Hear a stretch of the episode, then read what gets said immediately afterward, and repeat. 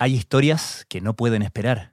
Infórmate en la tercera PM, el diario digital de la tarde, un espacio donde golpes noticiosos, contenidos exclusivos, una mirada analítica a los hechos y un minucioso fact-checking se encuentran.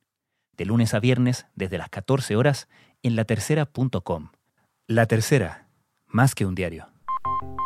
Las cifras continúan mejorando. Las cifras siguen descendiendo. La parte de la ciudad capital de Santiago comenzará la etapa de transición en la pandemia de la COVID-19. Colina, La Reina, Las Condes, Lobarnechea, Ñuñoa, Tiltil, Vitacura, San Antonio y San Felipe pasan de cuarentena a transición. Esta etapa de transición, que forma parte de un cronograma oficial de cinco fases, regirá a partir del martes y permitirá a las personas salir a las calles. En la medida que vamos avanzando en estas medidas, también las personas van a tener más libertades porque hay menos restricciones.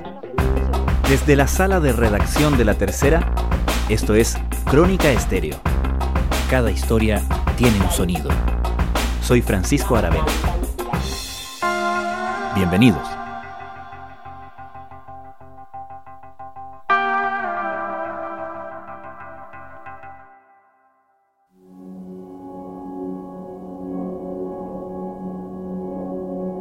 A partir de mañana martes, las comunas de Colina, La Reina, Las Condes, Lobarnechea, Ñuñoa, Tiltil, Vitacura, San Antonio y San Felipe entrarán a la segunda etapa del plan paso a paso, denominada de transición.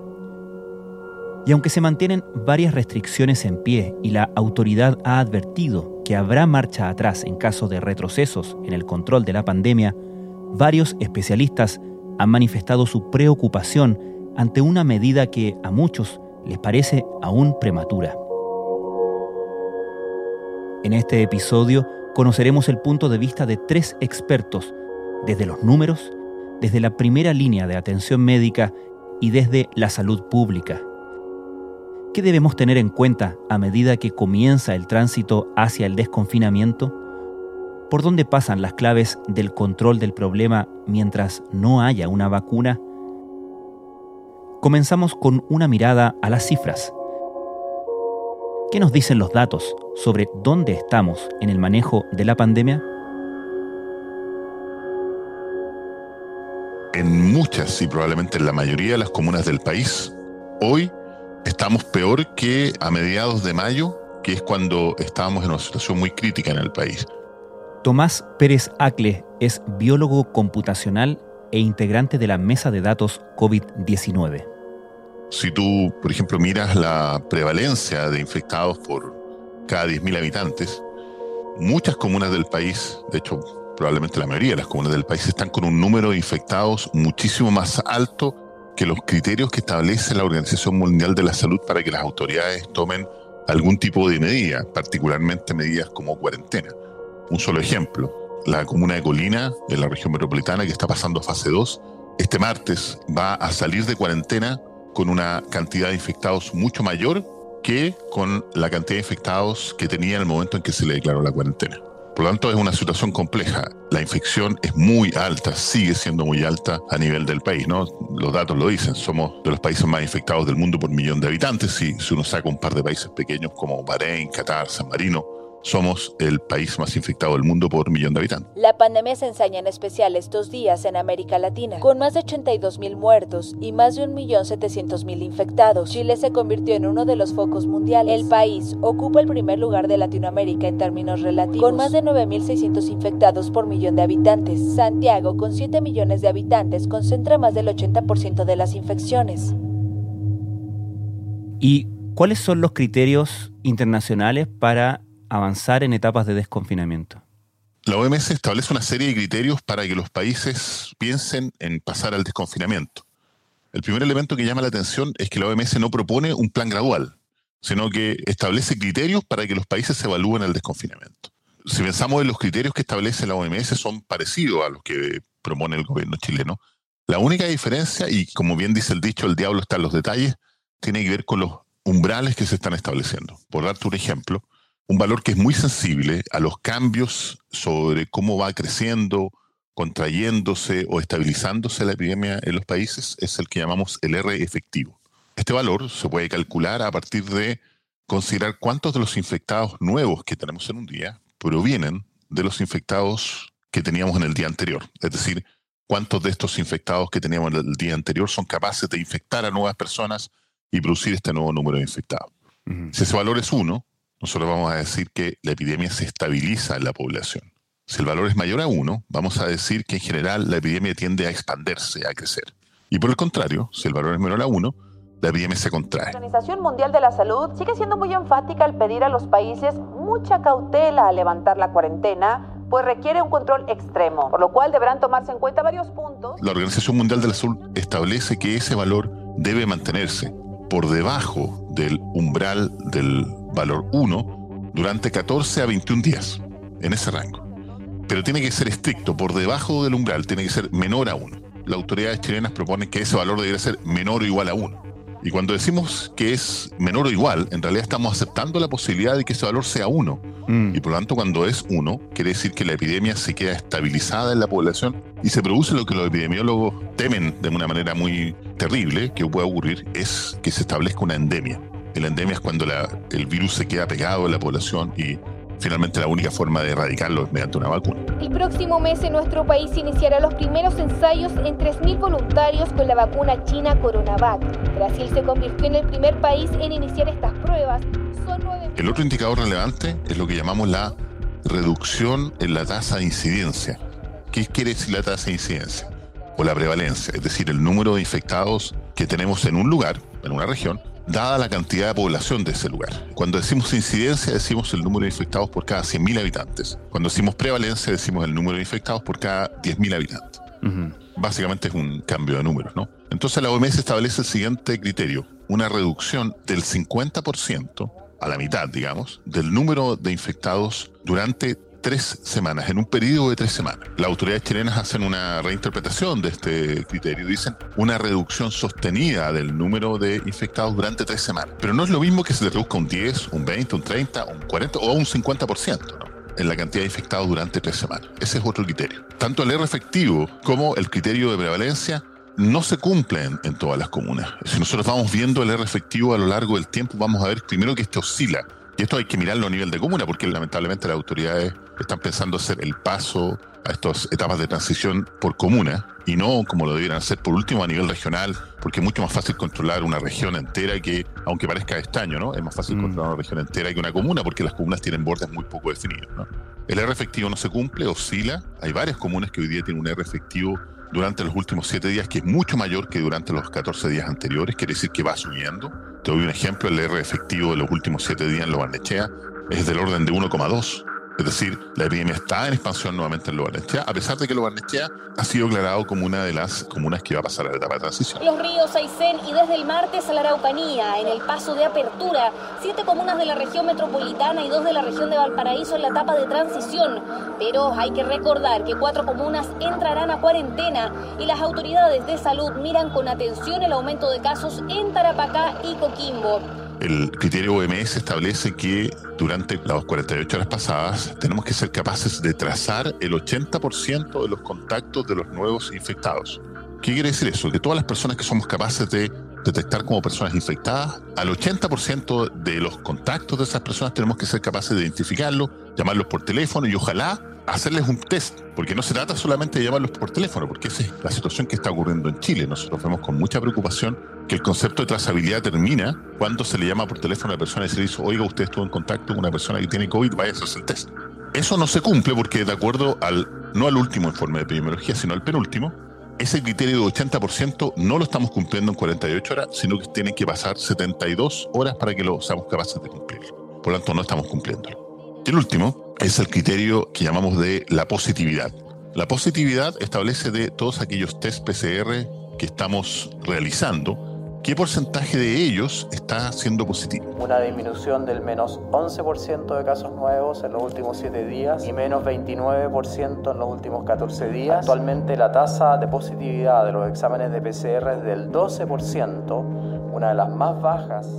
Y aquí hay un tema súper sensible. Primero es que hay que entender de que en el reporte diario que entregan las autoridades nos están indicando la cantidad de test PCRs del día anterior y nos están indicando la cantidad de nuevos infectados que ocurren ese día.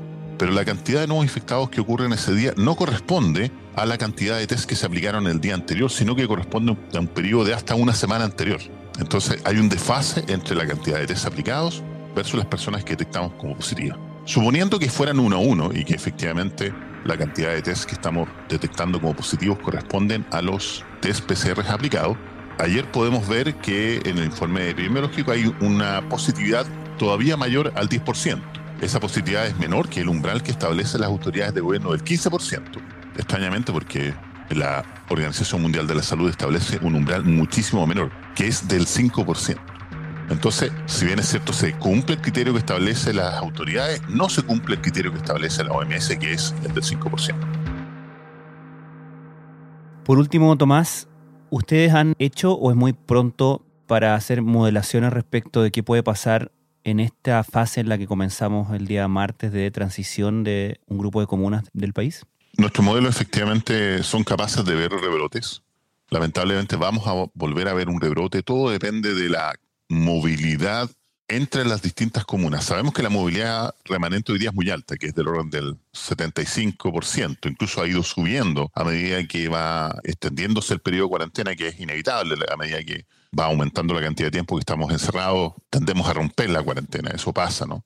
Pero ahora con esta liberación de la cuarentena, porque lo que va a ocurrir es que en estas comunas de la región metropolitana que pasaron a la etapa 2, se va a liberar la cuarentena durante los días de semana. Entonces lo que va a ocurrir inevitablemente es que si es que tenemos una gran movilidad de personas yendo desde las comunas que llamamos las comunas dormitorio, donde no está la gran cantidad de actividad laboral, económica, a aquellas comunas que son las comunas más ricas de la región metropolitana, que son justamente las que se están abriendo, vamos a ver que inevitablemente la epidemia va a volver a crecer. Y esto más allá de lo que digan nuestros modelos, aunque nuestros modelos lo proyectan, bastaría ver lo que ocurre en otros países. Todos los países, esto hay que ser súper, súper criterioso y súper claro lo que estamos diciendo. Todos los países que han abierto sus medidas o que han relajado sus medidas en condiciones similares o incluso menores en términos de la infección a las que tiene Chile han rebotado y se han producido nuevos rebrotes o incluso segundas olas. 30 países han visto incrementos en nuevos casos acumulativos las últimas dos semanas. En 11 de esos países... Salvo probablemente algunos países que son los países que fueron capaces de lidiar de manera apropiada con el virus en la primera ola, ¿no? Estamos hablando de Nueva Zelanda, estamos hablando de Vietnam, que se habla muy poco de Vietnam, y de otro país que se habla muy, muy poco que es, y que lo han hecho extraordinariamente bien, es Cuba todo el resto de los países han rebotado. Entonces, ¿por qué nuevamente las autoridades piensan que de alguna manera en Chile no nos va a pasar esto? Lo que esperamos es que no sean demasiado altos, que no sean muy significativos, que no nos lleven a tener que dar muchos pasos atrás. Tomás Pérez Acle, muchísimas gracias. Gracias, Francisco. Las autoridades de salud ya lo advirtieron. Si las cifras empeoran en una comuna que ha avanzado los pasos hacia el desconfinamiento, esta comuna o zona podría retroceder y su Estás escuchando Crónica Estéreo. Cada historia tiene un sonido. A 24 horas de que varias comunas del país comiencen la etapa de transición hacia el desconfinamiento, ¿qué están viendo quienes trabajan en la primera línea de la atención médica respecto del control de la pandemia? Desde el punto de vista asistencial, es notorio el descenso de casos que se viene viviendo en especial desde la quincena de junio en adelante. El doctor Claudio Pérez es residente de la unidad de cuidados intensivos e integrante del grupo COVID-19 del Hospital San José. Lo empezamos a percibir nosotros más allá como de, la, de las cifras, de las datas, de la estadística, sino que empezamos a ver que en general la urgencia amanecía con menos congestión, que los requerimientos de camas críticas en la torre del hospital empezaban progresivamente a disminuir. Entonces empezó a, ser notorio como los equipos de salud esto.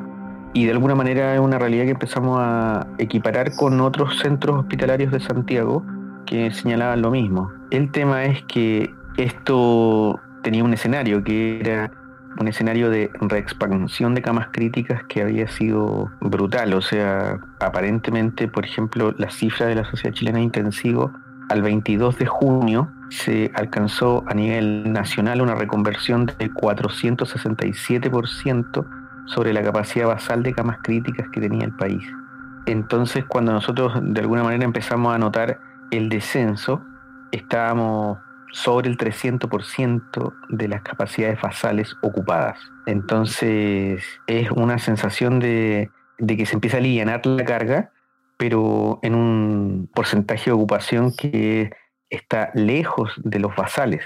Es el temor yo creo que hay con respecto a liberar cuarentena, el temor que tienen en general los trabajadores de la salud a que este proceso de liberarlas sea nuevamente quizás en un equilibrio muy frágil. El relajamiento de las medidas se tomó demasiado literal y días después de su desconfinamiento, las mascarillas y la distancia social parecían de otra década. En Chile estamos recién internalizando cada paso para dejar atrás. La Sociedad Chilena de Intensivo ha dicho que lo ideal quizás para cumplir los criterios desde el punto de vista de cuidados intensivos, de desconfinar, es que ojalá estemos en el 200% de nuestras capacidades basales y no sobre esta cifra. Si informo de un promedio de los últimos 14 días, nosotros estamos funcionando aproximadamente con 35 camas ventiladas, camas críticas como tal. Y nuestro basal prepandemia eran 11 camas críticas. ¿Qué sucede? Que en el pic de esta llamada primera ola, nosotros llegamos a tener 65 ventiladores mecánicos funcionando, 65 pacientes conectados a un ventilador mecánico. Entonces, esa expansión que es muy dramática de capacidad ventilable, que estresa mucho a los trabajadores del hospital, cuando empieza a caer, empieza a dar esta sensación de, de que esto se empieza a relajar y que vamos saliendo.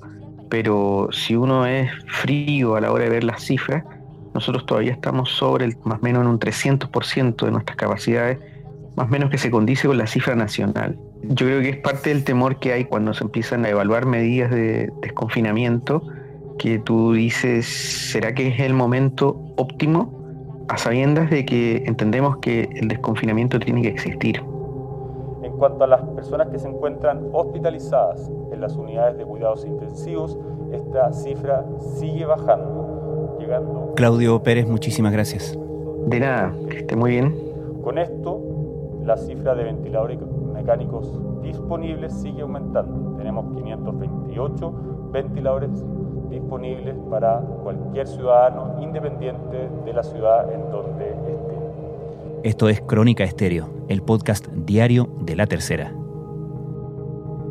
Otro de los hospitales importantes en la región metropolitana que se ha visto sobreexigido en esta pandemia es el Sótero del Río. Ahí el panorama es similar. Creo que efectivamente se observa una reducción en la presión asistencial.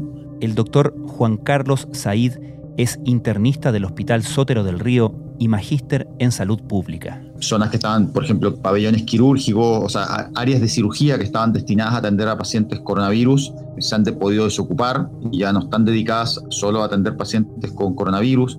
Ha disminuido, por ejemplo, la presión en el hospital de campaña, que está con mayores niveles de desocupación que hace un mes. Entonces, evidentemente, eso es una señal objetiva que se suma a otras que muestran que la pandemia va en retroceso en Santiago. La región metropolitana seguimos viendo una disminución sostenida en los últimos días, con una disminución de 19% en los últimos siete días. La positividad de nuestro país se ha, se ha seguido bajando, se ha mantenido en un 12%, que es una cifra muy buena, pero tenemos que seguir eh, manteniendo todas las medidas sanitarias que son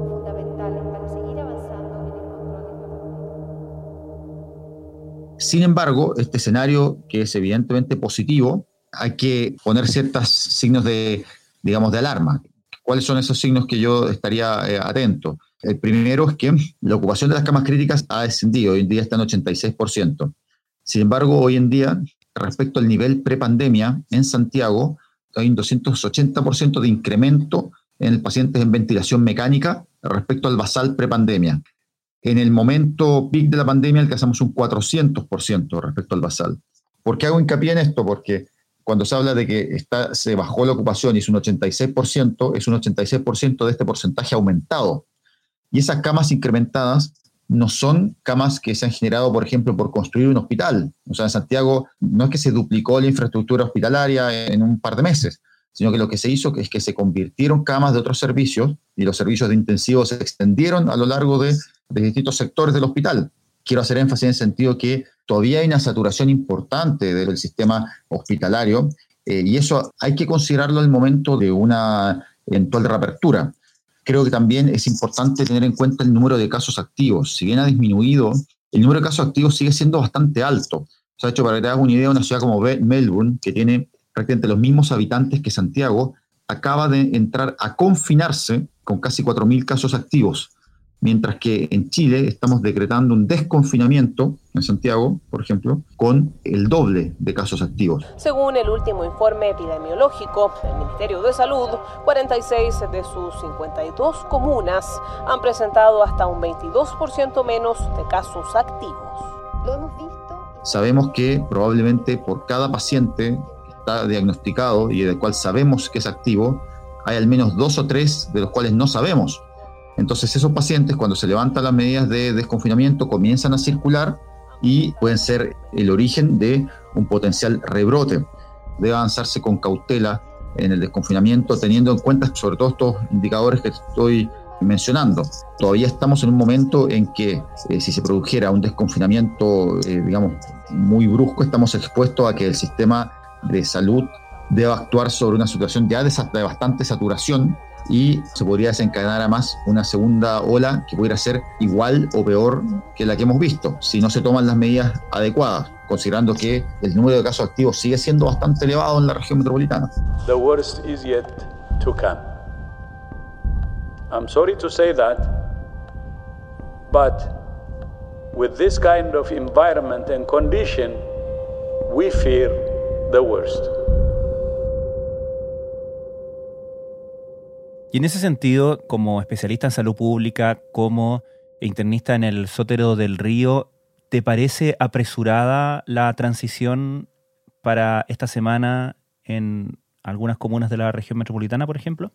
Creo que el plan está bien orientado. Sí, eh, me preocupa esto de que, sobre todo con el alto nivel de casos activos, el desconfinamiento por comunas se convierta nuevamente en nuestras nuevas como cuarentenas dinámicas y volvamos a esta idea de entender Santiago como islas que actúan separadas unas de las otras, como si efectivamente, no sé, lo que pasa en Las Condes no tuviera nada que ver con lo que pasa en Puente Alto, lo que pasa en Santiago no tenga nada que ver con lo que pasa en la Florida, cuando la realidad es que hay una circulación entre estas comunas.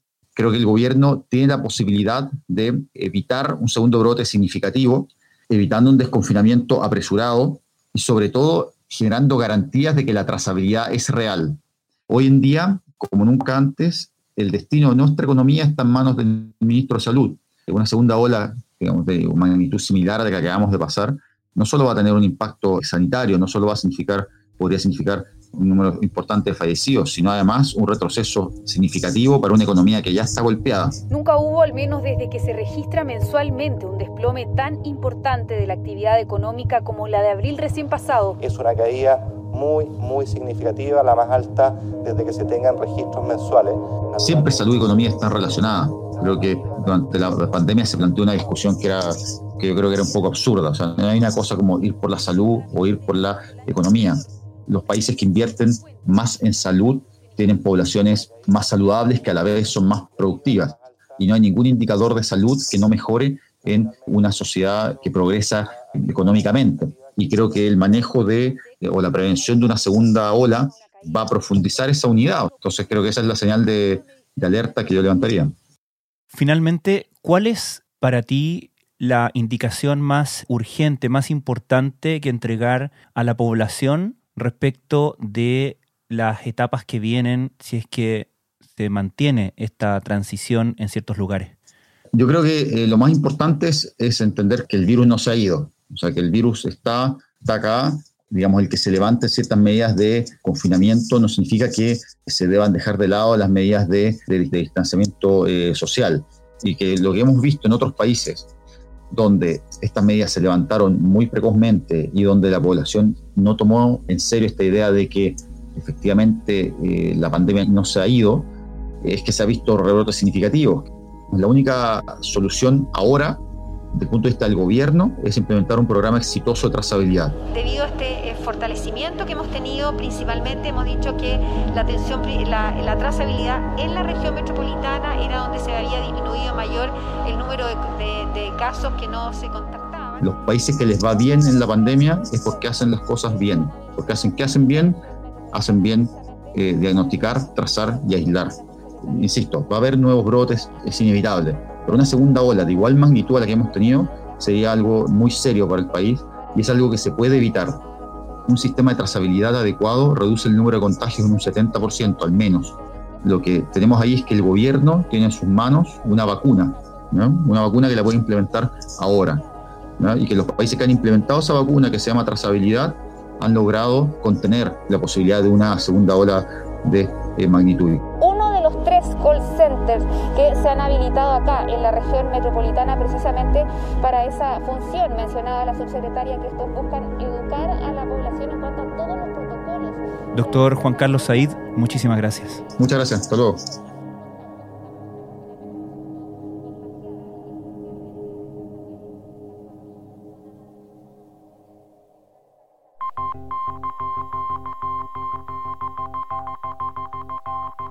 Crónica Estéreo es un podcast de La Tercera. La producción es de Rodrigo Álvarez y Melisa Morales. Y la edición de quien les habla, Francisco Aravena. La postproducción de audio es de Michel Poblete. Nuestro tema principal es Hawaiian Silky de Sola Rosa, gentileza de Way Up Records. Nos encontramos pronto en una nueva edición de Crónica Estéreo. Les recordamos que todos nuestros episodios están disponibles en latercera.com, Spotify, Apple Podcasts, Google Podcasts y donde sea que escuchen sus podcasts.